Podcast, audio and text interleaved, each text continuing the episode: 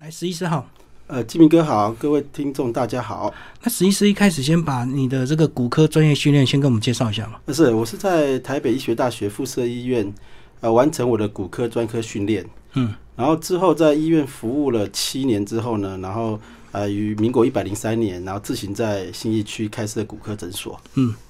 那在书里有讲到你有融合一些中西的手法，那是什么原因要让你接触所谓的中医的部分？啊、那是因为我是念中国医药大学，所以我在学校的时候其实就有接触到针灸这一块，其实对传统医学并不排斥。嗯嗯，所以因此在后来走入临床之后呢，就结合以前在学校所学的一些技巧，然后看看有没有中西医可以结合的地方，也发觉还蛮还蛮可以结合，也可以受用嗯，所以主要是关节的部分是可以结合嘛。啊。是的，尤其是在粘连这一 块，哦，因为我们讲到这个骨科，好像要么就是骨折，要么就是要打钢钉啊，啊但是好的像跟中医比较没有关系，对不 对？对对对。那因为那个呃，一般要手术都要在医院嘛，那那像我们这种已经出来自己在外面开诊所的，在手术这一块就比较啊、呃没有办法去涉略，因此我们必须要开发一些呃非手术的病人。我懂，我懂，嗯就是真正需要比较器材的，就只一定要到医学中呃，心。当对对，当然是。所以诊所能够做的部分，就是要另外再开发，就对。对对对，看，因为以前在医院哈，我们譬如门诊十个病人里面啊，我们只是在找寻我们其中一到两个病人我们需要开刀的病人，那其他八七七个到八个病人，我们一般在在医学中心大家就不外乎就叫他吃药啦、休息、做复健。嗯嗯。那后来我自己出来开诊所，发觉说，其实这七到八个病人其实是一个是个是一个很大的呃，我们需要服务的族群。嗯嗯，那以前在大医院，我们大家就只是挑我们其中我们比较关注的那一两位病人。就等于重 症 了，对对对需，要动刀的。对对，要动刀动枪的就我们就把它收过来，那所以其他其地方就就就让他回去了，这样。所以大部分其实都是需要保健的嘛。哎，对对对对，希望我们可以超前部署，然后呃，避免要真的要去挨刀挨枪这样子。所以前面只要部署的好，这个保健做得好，其实后面那个动刀的几率就可一以，定会大幅下降。嗯，对嗯比例就会降低。对，但当然意外，呃呃，譬如说意外受伤，那就没有办法。嗯但是如果是呃日积月累的磨损的这一块，我们超前部署其实是可以避免一部分的开刀。嗯，所以这也是颠覆我们过去的一些想法，就是有问题才去找医师，对 不对？其实很多时候平常就该保健了。对我是想要把一些健康的一些知识啊分享给大家。嗯，对，尤其在骨科关节这一块。是，嗯然后骨科的范围其实蛮大，从头骨到脚骨都是。那为什么你第一本书会针对这个肩胛骨这个部分？啊，对，这基明哥问的很好，因为我在门诊发现，就是呃，肩膀疼痛的病人占了我门诊很大的一部分。那以前这个这一块呢，我们大家就不外乎就叫病人去做复健、吃药。可是嗯我、我我发觉除了这个之外哦，好像有一些不足的地方。嗯，那因此我就呃，在这五年我就特别 focus 在肩膀这一块，因为我们知道肩膀是我们人体活动量最大的关节，我们可以做好多个动作，七个动作，那可以让我们变成呃手呃手是万能的哈，嗯，但是呢，也是因为它很好动，所以一直它会出现很多问题。那这样子就可以让我们呃去呃琢磨到很多疾病呢，我们是不是可以有一些着力点，让它不要呃产生比较不好的事情？因为它好动，所以它容易磨损，对它也可能会造成伤害。对，因为这是天平嘛，就是好动就是容易不稳定，嗯嗯。嗯，那不稳定就容易受伤害。然后加上知识的长期错误，可能就会更越来越严重，就对。大对，没错，嗯，可是我们看到这个大部分都是这种职业运动员，他这个肩膀啊受伤，包括比如说王建民这个投手，那一般的人这个手肘会这个肩胛的部分会出现哪些问题？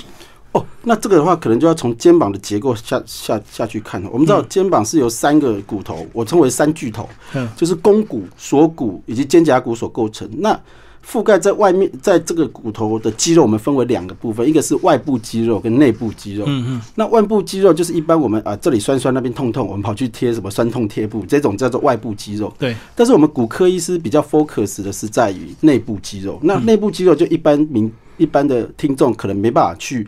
啊、呃理解或者没办法去呃碰触的地方，那这个就要寻求专科医师来协助。所以内部肌肉应该是附着在骨骼上面的，是哎、不是？所以他们都附着在骨骼里面，只是内部肌肉比较深层。嗯，那我们一般外面摸得到，这个都属于比较外部肌肉。嗯对，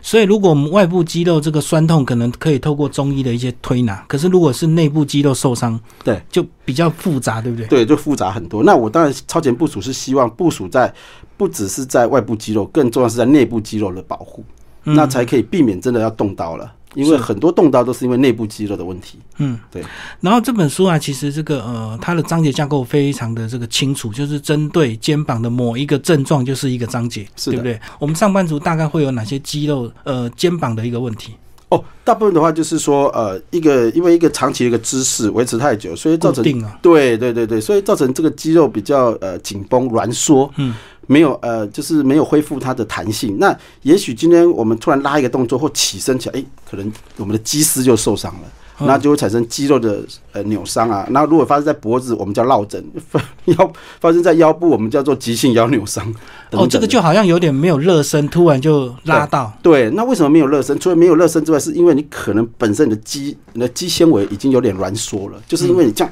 缩着啊都没有放松啊，你以为说、诶睡个觉好像有放松，其实并不然，因为我们的肌肉是由很多条肌丝就肌纤维所构成。那你也许大部分的肌纤维有放松，可是还是有一些是在挛缩状态。那你今天突然一个动作起来的时候，可能就会把这个挛缩的肌丝给撕裂开了，就哦，会产所生以受伤了。意思是说，当我们起床的时候，还是要有一些暖身动作，对诶，不对？呃哎对，甚至我们应该是在工作完就要先把它反向放放松回来，嗯那它才不会呈现一个挛缩的状态。嗯，因为它就是固定不动，所以因它为就它挛缩缩在一了。起，对，它就缩在一起了啊。其实你以为休息它有放松，其实并不然，因为你没有反向把它牵扯开、牵拉开这样子。嗯，就像是橡皮筋，你如果把它拉久了以后，诶，还好，诶，放下它弹回来。可是你有连续，如果你拉了三天之后，你会发觉说。这个橡皮筋已经没有弹性了，已经回不去了。对，那我们通通我们今天一拨，它会怎样？它就断掉了。嗯，嗯嗯，那橡皮筋其实就是类似我们的肌丝，太久的时候它它就呃产生疲乏之后就会脆化，很容易就断掉了。所以我们刚刚讲的是肌肉的这个挛缩，那不是还有所谓的筋吗？那筋是不是也会这样子？哎、对，筋弛其实包括了我们我刚才说的肌肉啦，也包括了肌腱，也包括了韧带，包括嗯哦了都关节囊等等，这个都可以统称为筋。哦，都含在里面。对，对对对，嗯嗯，所以才会有伤筋动骨一百天。那很多病人就问我说，为什么这个筋跟骨都要一百天呢？哦，其实古人说这个筋啊，其实不是指肌肉哦，它是指这个肌腱跟韧带。嗯嗯，因为肌腱跟韧带它是没有什么血液的地方，嗯因为我们知道肌肉是什么，像各位听众，我们吃过牛排，对血淋淋的，对，就代表说那个肌肉里面都是血液，对所以一旦受伤哦，它很容易就修复了。嗯可是如果我们今天的肌肉的末端像肌腱这种咬起来很韧的这种东西，它基本上已经到末端没有什么血液了，所以这个地方一旦受伤，诶，那就跟肌肉受伤不一样，因为它没有血，所以就无法修复。没有血的意思就是因为没有办法供供应营养，对，所以它就那很哎，难除好。对，除了营养之外，还有生长修复需要的蛋白质，它没办法嗯送过来。嗯那各位听众想一想，我们糖尿病的病人是不是很怕有伤口？对，为什么？因为一割哎、没有流血很开心，可是呢十天之后伤口就烂掉了。哦，可是我们正常一割，哎呀，医师我流血了，好严重。其实哎、流流点血三天之后伤口就愈合了。嗯，所以它伤口愈合的关键是在有血跟没有血很重要。所以肌肉受伤，因为它血液很好，所以它一两礼拜就好了。可是肌肌腱或韧带一旦受伤，哦，这可能真的要两三个月才会好，因为它血液量实在太少了。嗯所以因此，现阶段的一些运动医学，因为这个地方没有血液，所以医师就会想要扮演上帝的角色，他就帮病人抽他血管的血，嗯，然后过去离心之后，再把好的蛋白质再打回受伤的肌腱跟韧带上面，嗯，强迫他去修复。哦，我懂哦懂，。这个叫做 PRP，也就是现在非常夯的叫血小板的自体生长因子注射法。嗯，我们先讲 PRP，所以它是一般健保没有给付，对不对？对，但但是它是一个很好的东西，因为你这地方没有血嘛，没有没有生长蛋白质，那我帮你把原别别的地方的血血引过来，嗯，嘿，然后让你强迫你去修复这样子，嗯，就是某一部分这个血液量没有流到的地方，对我我们把你这个血抽过来打进去，打进去，对，其实这个很简单的概念，但是它它真的很有效，嗯，概念很简单，可是它抽打有哪些专业的技术？哎、当然就要离心啊，嗯，啊，离心血液要离心也要，离心，对，我们要把这个不要的蛋白血球跟红血球要踢掉，因为这两个会造成纤维化，也就会造成造成粘嗯连，所以要把这两个地方这两个不要的东西去除掉，然后再把富含这个生长因子的血小板这个这个地方抽出来之后，再注射到受伤的部分，那就要有一台专业的机器，一定要，专而且门离心抽出血小板。对对对，而且要必须在无菌的状况的哦，操作，而且要尽快的打回去，因为里面没有防腐剂。容易坏。对，当然啦、因为很营养的东西，哎、那打的话就是一般的针头这样子嘛。哎，对，没错，哈。嗯，那打的位置跟这个就是医医生的经验咯。呃，对对对对，当然跟医生的经验有关系，然后甚至可以用一些超音波去定位啦。嗯，对嗯啊。不过呃，如果打久的意思，大概位置虽不重亦不远。嗯，可是什么情况需要做到这种呃自费的这这哦，些对？对对，如果譬如说这个肌腱呃有断裂啦，哦，又或者是呃磨损的情况之下，可以考虑去打这种所谓的血小板。对，那是所谓的这个职业运动员比较需要嘛，因为他们有迫切的这个哎没错复原的危机。可是，一般人我可以等等半年一年没关系啊。对对对，所以说如果在临床上，我的经验就是，如果你这个地方超超过半年呢，我们才会建议他去做呃考虑，试着考虑接受这样的治疗。因为拖太久了。对，如果啊前面三个月呢，我一定一律叫他休息，然后呃热敷，哦，靠自己的免对疫，系因为统。我们虽然血液量少，但是但终究还是有的，所以你只要给他充分的保护，他还是有治愈的能力。嗯，只是他时间很长，古人已经观察到这一点，叫伤筋动骨要一百天， 那如果超过半年一年还没有处理会怎么样？那就 后果会真的是很难，就应该是不会愈合了。也就是说，那个伤口或破皮，它就永远存在在那一边。哦，嗯，因为它已经过那个黄金期了。所以你再打就没用了。哎、不，也就是说你在等待也没什么意思啊了，所以这时候就一定要哦从别的地方去拿那个蛋白质去强迫细胞去做分拖再解久也不会再好，就对对了。对对，因为它已经就不成得不静止打，嗯对，它已经成为静止的一个状态了。对啊，那当然说一定要非打不可也不一定，但是可能你就要试着跟他做朋友了，就是可能运动一下，你那你就会 隐隐作痛。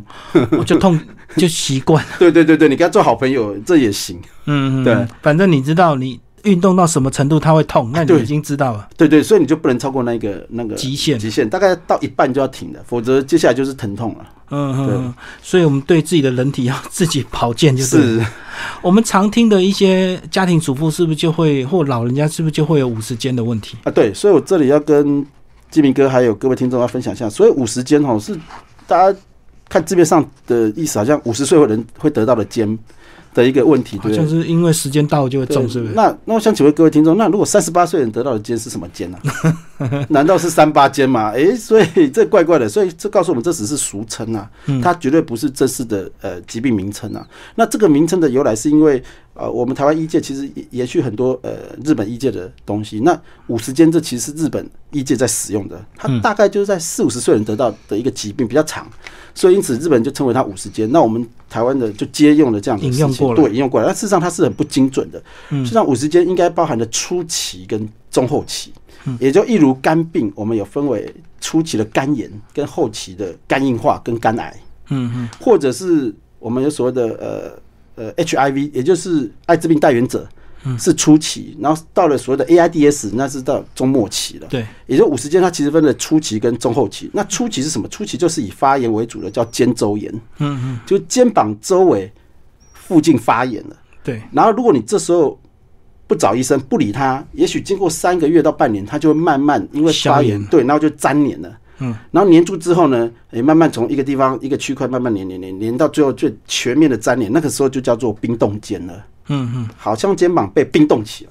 就更不能够完全移就动。没办法动。所以我们在医学界说的五十肩，真正的五十肩是指的是冰冻肩，嗯而不是指一开始的发炎。就是要后期比较严重，对，比较那才是我们医界说的。那在坊间很多说啊，我是治疗五十肩呐，哈，我立马可以让病人手抬起来，那都是在指肩周 炎，那是初期就对，都比初较级的容发易治疗炎。。对他只要把发炎的这个因素去去除掉，其实病人就可以活动了。可是什么情况肩膀会发炎？哦，呃，使用过度或不当使用，嗯，譬如所谓的使用过度，是你重复的使用同一个姿势，而且是有负重出力的姿势。所以像工人对不对？对他如果没错长期一直搬东慢慢西慢，慢，对，嗯或者呃，那或者是你呃已经平常过度使用，又突然来一个拉扯，诶造成他发炎了，就是受伤了，嗯，那就会造成他呃肩膀周围会发炎，嗯，那这时候你不去理他，他就发炎就纤维化啊，发炎纤维化，然后就边发炎边粘连，边发炎边粘连，这个过渡期，这个过渡期我们叫渐冻期，就是慢慢要冰冻了。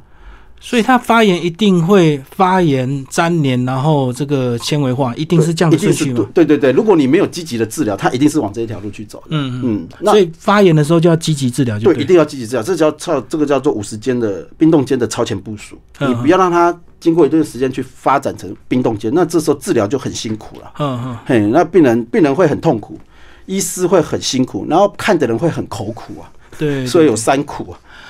然后发炎自己可以处理吗？呃，冷热敷还是怎样？哎，就是先先休息看看，我就不要再对去少动看看，但是通常我的经验是不太容易啦，因为呃，你要绝对休息是很困难的，你总是要呃刷牙、洗脸、拿个东西什么的，基本上很困难。我的建议是，如果一旦发觉肩膀休息之后疼痛无法缓缓解，就应该赶快找专科医师来求助，嗯可以缩短病程，而且不会恶化。嗯嗯好，那如果一开始的发炎，你们怎么治疗？哦，当然我是一们样对，不不不，我们会先看它的它的疼痛来源是哪里，是外部肌肉还是内部肌肉？嗯那如果是内部的问题，那这时候要看它的病征是在呃肩膀周围，还是在这个我们说的旋转肌上面？嗯嘿嗯那如果是在肩膀周围的话，那我们就可能考虑会再把这个药物注射在肩关节附近这样子。嗯嘿嗯那如果是肌腱发炎，可能就注射在肌腱附近。对对，所以这个就要找专科医师来做鉴别诊断。所以就是打消炎药进去。对对对，而且要打到病所才会有效。嗯， 那在坊间当然就很多非骨科专科医师，他可能就说啊，你去打止痛针哦，可能就打屁股啊，嗯哦或打肩膀的肌肉，那基本上那个效果会比较差一点，因为它并不是直接把这个药带到身呃呃呃疾病的地方，它是靠这个身体的扩散，所以需要比较长的时间，对不对？对那个效果会比较差一点。可是我们坊间不是直接就贴什么酸痛药膏吗？又药布对酸痛药啊布那个可能就在外部肌肉比较有效，因为哦内部肌肉的问题它根本无法渗透进去。嗯，对，那打完针之后还要需要配合吃药吗？呃，我通常还是会建议病人，如果疼痛还是需要吃吃药，因为打打针只是先把暂时把这个症状压下来，可是它也有可能会再反跳啊，嗯所以这时候还是需要药物来帮忙。嗯嗯，好，那如果再严重一点，就是呃，刚刚讲的是渐粘连冻，对，然后就冰冻了。嗯嗯，那粘连怎么办？粘连的话呢，大、哎大家想想看，如果你一个东西被粘住，你怎么办呢？你你要硬扯吗？可以，但是会很受伤，很痛。嗯，那因此我就想说，有没有一个方法可以，可以呃，透过不要开刀的方法就可以呃把这粘连给剥离开。因此我就想到说，我们在粘住的时候，它是非常的厚，而且非常挛缩的情况。那嗯如果我们把里面打用一个东西把它撑开呢？那撑开之后，那它粘住的地方是不是就会被撑薄了？因为它体积变大了，嗯，很像一颗气球，呃，半大不大的气球最难把它刺破了，你也抓不破。可是呢，如果把一旦把这个气球充饱了以后，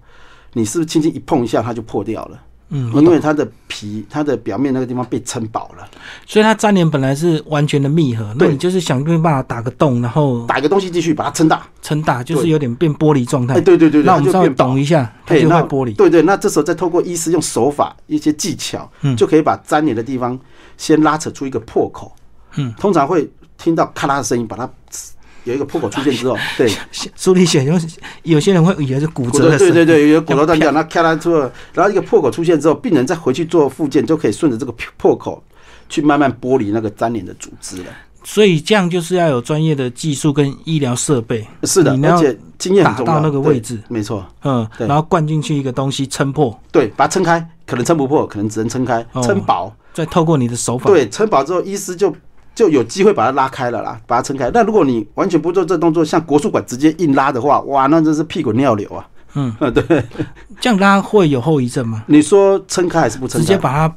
剥玻璃住了，直接硬拉。哇，那很辛苦啊！我看我自己有拉过，以前这根本拉不开啊，因为病人会抵抗，太痛了，嗯他会 fighting 的。那一旦 fighting 之后，医者可能要两倍、三倍的力量才有办法把它搬开，所以那是很困难的事情。哦，所以那也不是好方法，就对，也不人道。那我们用这个方法呢，大概可以呃疼痛度可以大幅降低到三成五成以上，我知道所以对，所以大部分的病人就可以忍受。那我也有遇过，因为我大概做这个大概有七八百例了，我在书上有提到。那最近就做更多了，不知道是不是书的关系哦，最近好多这个冰冻间来找我，哇，每一个都好严重，那举举也举不起来，而且都半年以上了。可是那个有跟着这个时代的变化，越来越年轻化嘛。呃，就是说粘连不是照理讲应该是老年纪老了，这个过度使用正常就会这其实样子吗？对，其实如果没有额外的问题，譬如说呃骨折这些，我们把它踢掉的话，目前看起来的确在四五十岁、五六十岁的人最容易得到。嗯，年轻人有，我我我看过最年轻在二十五六岁也有，但是那毕竟真的是少数。那现在目前看起来好像老人家七八十岁的好像有多一点了，可能因为这个平均寿命的延长，哦，嗯所以这个这一方面的病人慢慢会增加了。那这七八十岁的老人家，那个操作起来要更小心，因为他们常常合并有骨质疏松的问题。所以你一压啪，可能就真的是骨对，折，所就以说对。这个时候那个一一进一退的力道拿捏就更要需要技巧了，而且绝对不可以急躁。譬如说，我要一次搬到底，嗯那真的是会容易，这一定会受伤，所以一定是在一进一退之间去取得一个平衡。嗯所以都可以在一次的门诊就把它弄好嘛。哎、当然没办法，哦那好几次有，哎对，通常我的统计大概十十几趴的病人第一次就会很有，就会很有，会有显效显著的效果。就敲开就对，。他就觉得哎、已经觉得哎、松开很多这样。那大部分都需要两次到三次啦。对，嗯因为我们我后来做越多，我发觉这个要越越人道一点。以前刚开始在发展是技术的时候，我想说哇，一次就要把这个效果做出来。嗯，但是发觉呃也是蛮辛苦的。后来有有几次病人跟我回呃就是呃拉不开的情况之下，病人第二次回来跟我讲说，哎、其实后来他觉得也慢慢有改善的情况，我才了解说有时候太过也不好，嗯对，有时候你做的太多反而会造成那个关节囊附近会流血，会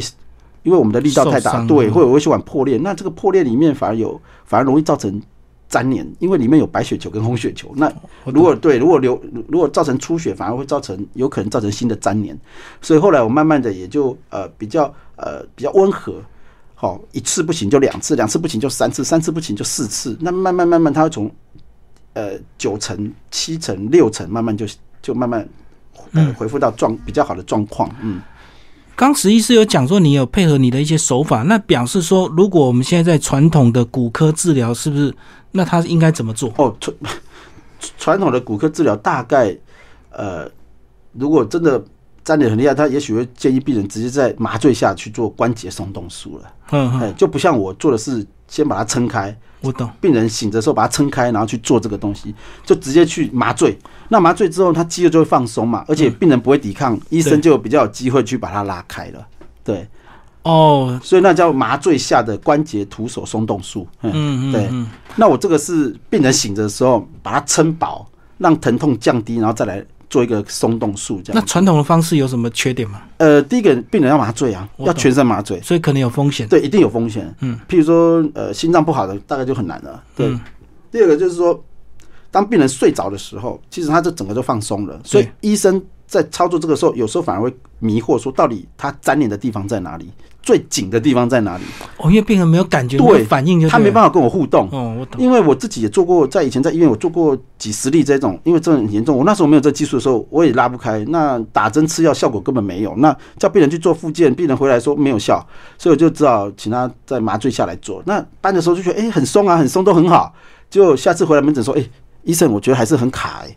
那那有没有可能因为太放松，所以可能拉过头了，拉到反而又受伤？有没有可能？呃，因这为病人没有感觉。对，也有可能。那那那，不过当然，我们医生也是很怕会给病人受伤，所以太哦太过度的角度，我们在病人没有知觉的情况下也不会去做它，我们也是做正常的这个关节活动，哦，觉得所哎以松了，大部分都是没效果，就哎对。就是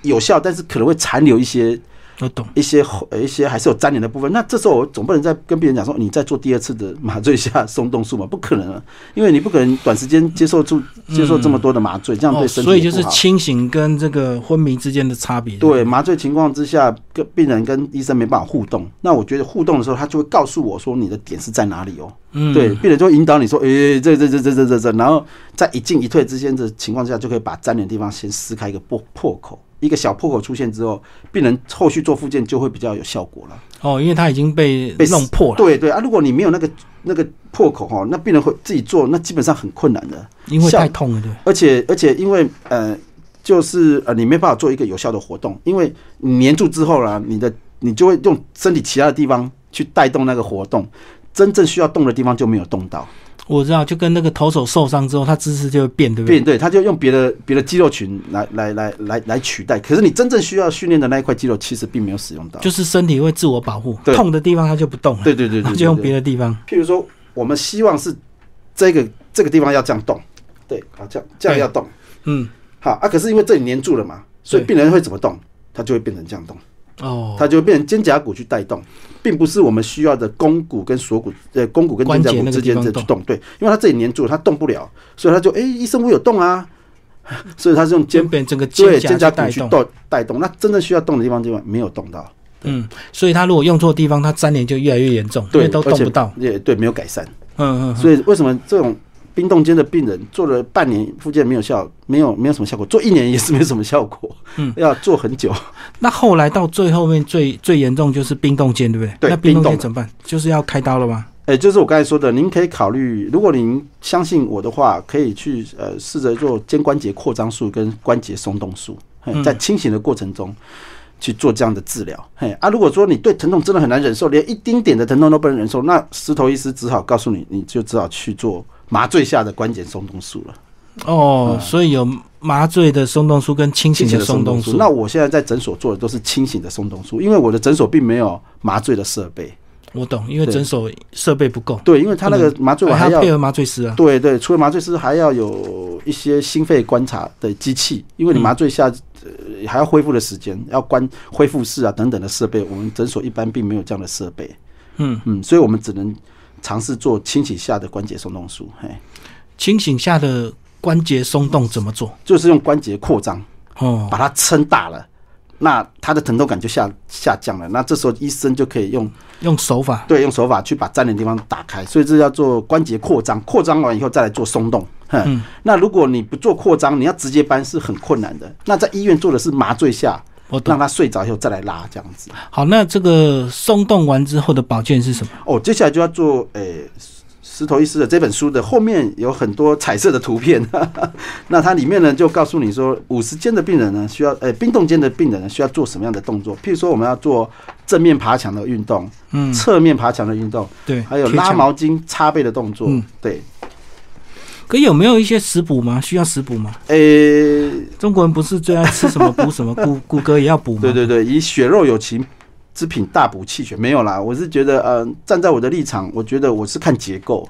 那当然，一另外一方面，可能就请听众吃一些比较营养的东西，多吃蛋白质的东西，应嗯，该对这个疾病是有好处没坏处的。但是实我我我还是在呃 focus 在结构这一块，如何把结构恢复成原来的样子，是我首要之务。嗯，嗯，所以我懂粘连的地方就一定要剥离，所以完全就是之后就是靠物理物的理运治疗动。。对对对对对。嗯那吃的东西的话，当然太冰凉、太太太太辣哈，烧烤东西少吃一点。这本书还是在讲一个呃，比较在讲一个呃一个一个逻辑出来。对我我我在食补或者在那个，其实并没有太大的，并没有讲太多。对对对，我还是在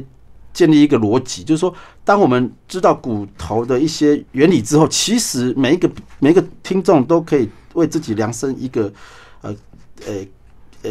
个人化的一个一个一个一个一个一个治疗计划。嗯，嗯因为你了解了这个原理，所以你就会做对的事情。只要你做对的事情，不管你是要呃要怎么补，都是 OK 的。嗯嗯可是我们到底要怎么样提前知道自己身体的状况，先去做对所谓的预防？因为总不能到发炎之后才开始看，对不对？对，所以说如果说以这个呃上班族来说呢，哈，嗯譬如说我们如果打打电脑的姿势来说，就是这样子的一个姿势哈。对那这样子扯扯到的是三个动作，一个是前臂会往前对屈，嘿，那这叫往后伸，我们会往前屈。第二个是手掌会朝下，嗯，那手掌朝下其实代表的就是肩膀内转内转，因为它往内转，对。嗯对，我们整个对对啊，如果手掌朝上呢，这叫做外转，嗯因为对骨头转出去转叫外往外嗯转。对对对对啊，所以说我们打电脑是的的话内转有两个姿势，这样这样一个是内转，一个肩膀内转，一个是前上臂要前屈。嗯，第第第三个就是肩胛骨要外扩。嗯，因为内缩是这样嘛，啊，除非你会这样打电脑。但是我想应该不太会，嗯我懂，大部分人都是这样打，所以肩膀肩胛骨会外扩，所以有这三个动作。嗯，所以如果你是上班族要敲电要敲键盘的人，你要做三个动作。嗯，反向把它拉回来。第一个做手掌向上的动作，呃因为你是这样子，所以你就要做手掌向上的动作，然后去绕圈圈啊反，过来对，反就反向哦，这它就会很挛缩的的肌肉呢的肌纤维就被你放松了。对，嗯那第二个呢是要做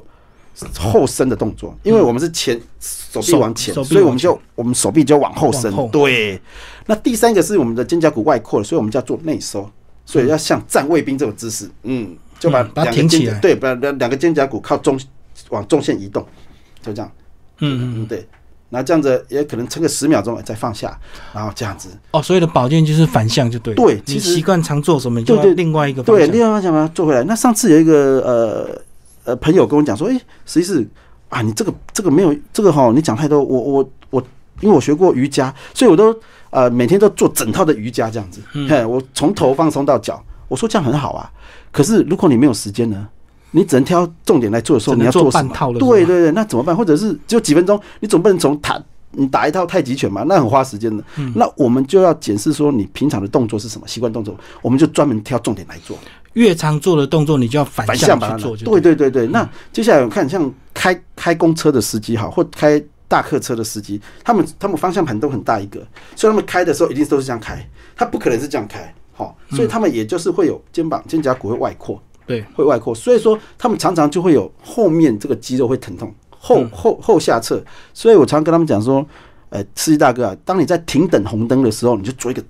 站卫兵的姿势，把反肩向对，把肩胛骨内收。你只要等红灯的时候就做这个动作，包准你的肩膀就不会有酸痛的问题。诶、他们听了，诶、好像有那么一点道理。所以只要在停等红灯的那二三十秒钟，就可以做反向的拮抗运动啊，不一定要我要半小时才可以做啊、嗯，所以我们要观察我们平常常常在用的姿势，，对，习惯动作。像我也是一样，我常常在看完门诊就要到后面